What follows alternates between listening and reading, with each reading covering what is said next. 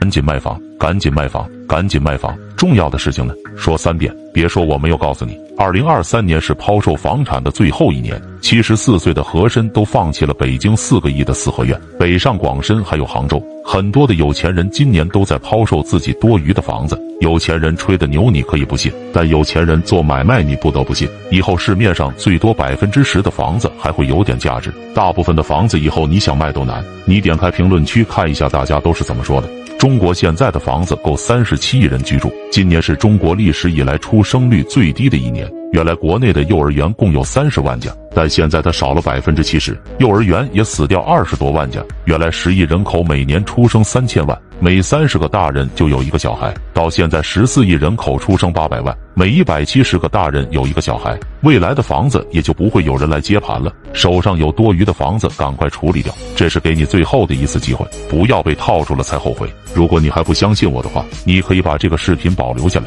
等今年过完年，你再看看是不是我说的这样。关注财富智慧，为你揭秘更多财富真相。